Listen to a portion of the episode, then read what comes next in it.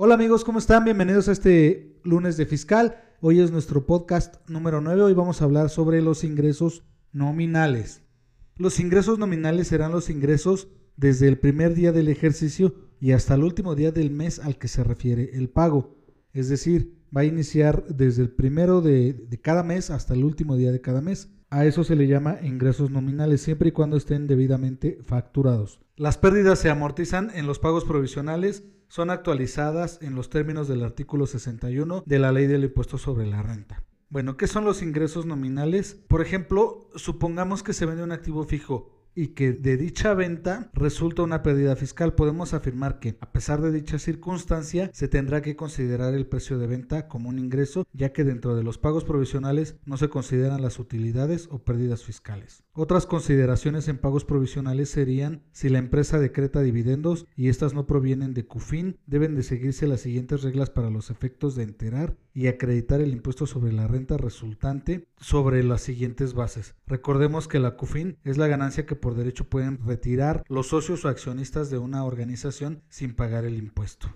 Otras consideraciones en pagos provisionales son que el impuesto se pagará, además del impuesto del ejercicio, tendrá el carácter de pago definitivo y se enterará ante las oficinas autorizadas a más tardar el día 17 del mes inmediato, aquel a que se pagaron los dividendos o las utilidades. El monto de lo dispuesto que no se puede acreditar conforme a lo que mencionamos anteriormente se podrá acreditar hasta en los dos ejercicios inmediatos siguientes contra el impuesto del ejercicio y contra los pagos provisionales de los mismos. La declaración anual del impuesto sobre la renta del impuesto sobre la renta de personas morales se presenta a más tardar dentro de los tres primeros meses siguientes a aquel ejercicio que se declara. Es decir, si nosotros tuvimos operaciones del 1 de enero del 2019 al 31 de diciembre del 2019, tenemos hasta el 31 de marzo para poder presentar nuestra declaración. Es muy importante analizar la conveniencia del mes en que se deba presentar en virtud de que se puede tener un ahorro en los dos primeros meses si es que el coeficiente de utilidad que se llegara a determinar en su caso disminuye o bien si se llegan a tener pérdidas fiscales.